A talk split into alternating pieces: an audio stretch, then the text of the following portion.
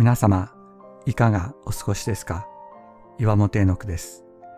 今日も366日元気が出る聖書の言葉から聖書のメッセージをお届けします。7月5日、神に向かって叫ぶ。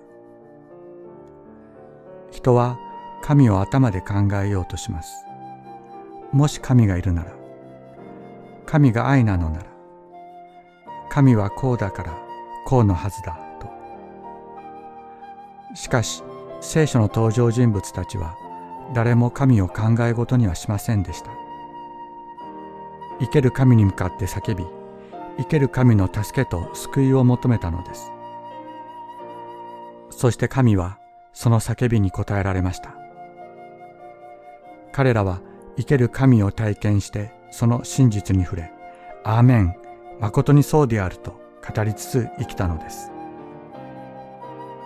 神は人間の考え事をはるかに超えて私たちの人生に直接働きかけ私たちを救い生かすお方です。パウロは言いました。私の言葉と宣教は説得力のある知恵の言葉によるものではなく、御霊と道からの現れによるものだったと。私たちの心の奥底の深い嘆きを知るお方。このお方に向かって叫び声を上げよう。真実をもって答えてくださる。私たちはこのお方の真実に触れ、その真実に生きるものとなるのです。苦しみの中から私は死に向かって叫びました。すると主は私に答えてくださいました。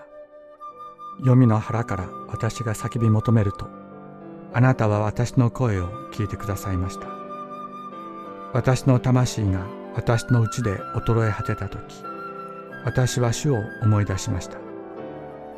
私の祈りはあなたにあなたの聖なる宮に届きました。ヨナ書2章2節7節。